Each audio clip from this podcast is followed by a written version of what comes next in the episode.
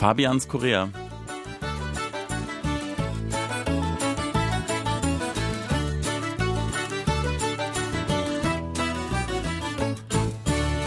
Herzlich willkommen, liebe Hörer. Es begrüßen Sie wieder im Studio in Seoul Fabian Kretschmer und Sebastian Ratz. Hallo, liebe Hörer. Ja, es war wohl die überraschendste Nachricht der letzten, äh, des letzten Wochenendes. Präsident Moon Jae-in hat sich ganz unbemerkt mit Nordkoreas Machthaber Kim Jong-un getroffen. Es war das vierte innerkoreanische Gipfeltreffen und es fand statt im nördlichen Teil des Friedensdorfs Panmunjom. Ich persönlich kenne eigentlich niemanden, der nicht überrascht war, dass es äh, so möglich ist, dass ein innerkoreanisches Gipfeltreffen so plötzlich stattfinden kann. Sebastian, erinnerst du dich noch, wie hast du eigentlich davon mitbekommen? Natürlich erinnere ich mich. Also ich war an dem Tag, äh, war ich nicht im Dienst, es war ja ein Samstag und äh, war gerade nach Hause gekommen, so am späten Nachmittag. Und dann bekam ich einen Anruf von meiner Kollegin. Sie war ja, so aufgeregt wie selten und sagte, äh, irgendwie Mun und Kim haben sich getroffen, also mach schnell eine Schlagzeile. Also ich war glücklicherweise zu Hause und konnte sofort reagieren und dann äh, diese Schlagzeile absetzen und dann auch recht schnell äh, ein paar Informationen mehr finden bei Yonhap News, der südkoreanischen Nachrichtenagentur. Da habe ich das geschrieben und in der Zwischenzeit ist äh, die Kollegin dann ins Büro gefahren und musste natürlich die Nachrichten, die schon fertig waren, dann nochmal ändern. Und wir haben das dann noch ergänzt und ja.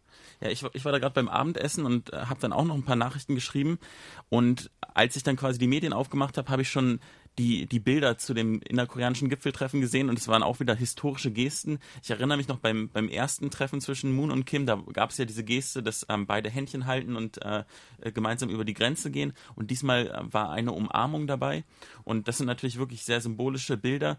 Ähm, da frage ich mich, es ist ja irgendwie ein bisschen kompliziert, weil äh, Kim Jong-un war ja vorher noch äh, der, der, ja, in Anführungszeichen in den Medien der böse Diktator. Und jetzt begrüßt man sich so herzlich. Äh, das, ähm, wie, wie hast du gedacht, als du diese Bilder gesehen hast?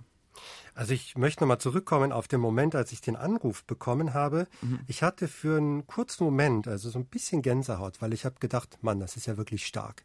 Also die setzen da jetzt wirklich ein Signal, die treffen sich jetzt einfach so. Mhm. Und ich war in dem Moment auch davon ausgegangen, dass äh, Moon Jae-in dahinter steckt, dass er jetzt wirklich wieder die Initiative ergreift und sich das nicht nehmen lässt. So hieß es ja auch zuerst in den Medien, ne? aber das war dann, hat sich dann als falsch herausgestellt. Also ich fand es wirklich unheimlich stark. Ja. Äh, auch schließlich stellte sich heraus, dass Kim Jong-un um das Treffen gebeten hatte. Mhm aber dass Moon sofort bereit war, rüberzufahren und dass man das gemacht hat, das fand ich wirklich stark. Es, es hat keine 24 Stunden gedauert äh, in den Vorbereitungszeiten. Also Kim Jong-un hat, glaube ich, am Vorabend angefragt und dann am nächsten Mittag haben die sich getroffen.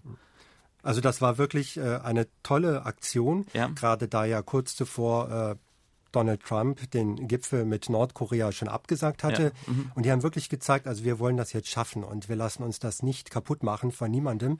Und ich fand das wirklich beeindruckend. Und Donald Trump wurde ja quasi in den deutschen Medien so ein bisschen als ähm, beleidigte Leberwurst dargestellt, weil er hat ja den, den ähm, geplanten Gipfeltreffen mit Nordkorea zunächst abgesagt, weil er beleidigt war, dass äh, Nordkorea Mike Pence, also den US-Vizepräsidenten, ja als ignorant bezeichnet hat. Und ich fand das aber auch ein bisschen komisch, weil er hat ja auch ziemlich viel ausgeteilt und konnte dann letztendlich nicht so richtig einstecken. Aber ähm, das ist jetzt auch wieder Schnee von gestern, weil momentan sieht es ja so aus, als ob das alles wieder stattfindet und äh, am 12. Singapur, äh, 12. Juni in Singapur wird es ja wahrscheinlich dann zum Treffen zwischen äh, Trump und Kim kommen und wahrscheinlich wird der Moon Jae-in auch mit von der Partie sein am nächsten Tag.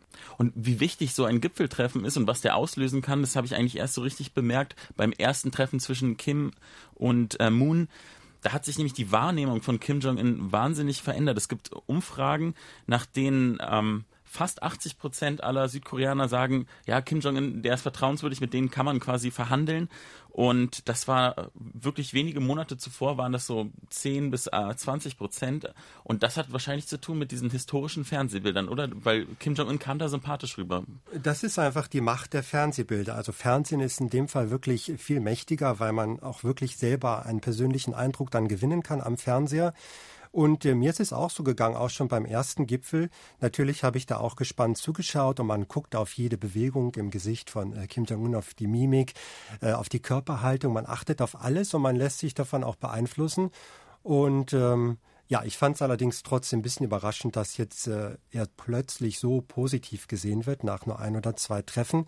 Aber ich muss auch sagen, jetzt mein persönlicher Eindruck ist, er hat sich wirklich so sehr gut verkauft, also bei diesen Treffen. Mhm. Er wirkt wirklich so wie der nette Junge von nebenan, mhm. der auch äh, Munji in Respekt zeigt gegen, äh, gegenüber Mun Respekt zeigt und wie die zwei da zusammensaßen beim ersten Treffen und äh, Tee tranken, das war ja schon wirklich eine, eine sehr ja, rührende Szene fast schon. Also ich war eigentlich überrascht, wie, wie gut die miteinander umzugehen schienen. Ne? Ja, und das, das habe ich wirklich äh, noch nie so gesehen, dass ähm, Kim Jong-un wirkte dort sehr bescheiden. Also Moon war es eigentlich, der geredet hat und es sah so ein bisschen aus wie ein, ein Lehrer und ein Schüler und dass er da quasi ganz brav zugehört hat. So hat man den äh, nordkoreanischen Machthaber sicher noch nie zuvor gesehen. Und viele Freunde ähm, aus, aus Deutschland zum Beispiel haben mir Nachrichten geschickt, die fanden es regelrecht äh, ja, niedlich. Solche Worte haben, haben sie benutzt. Allerdings die Macht der TV-Bilder, ich meine, das kann natürlich auch schnell wieder umschwenken. Da, da sollte man sich keine Illusion machen, oder? Man kann es natürlich auch bewusst einsetzen, weil man sich eben der, der Wirkung dieser Bilder bewusst ist. Das kann auch sein. Mhm. Aber ich finde es bislang eigentlich recht positiv und äh, es scheint auch sehr ehrlich zu sein, also was da gezeigt wird an Gefühlen. Ja, von daher hoffe ich, äh, dass es jetzt auch weiter so geht und dass Trump quasi diesen Friedensprozess auch nicht äh, torpediert. Von daher, eigentlich können wir ja schon unsere Tickets buchen nach Singapur. Ja, ich, Sebastian? ich muss natürlich hier bleiben, aber ich hoffe natürlich das Beste und werde von hier aus alles genauestens verfolgen. Vielen Dank fürs Zuhören, liebe Hörer. Ich hoffe, wir hören uns nächste Woche wieder. Das war's von Fabian Kretschmer und Sebastian Ratzer. Auf Wiederhören.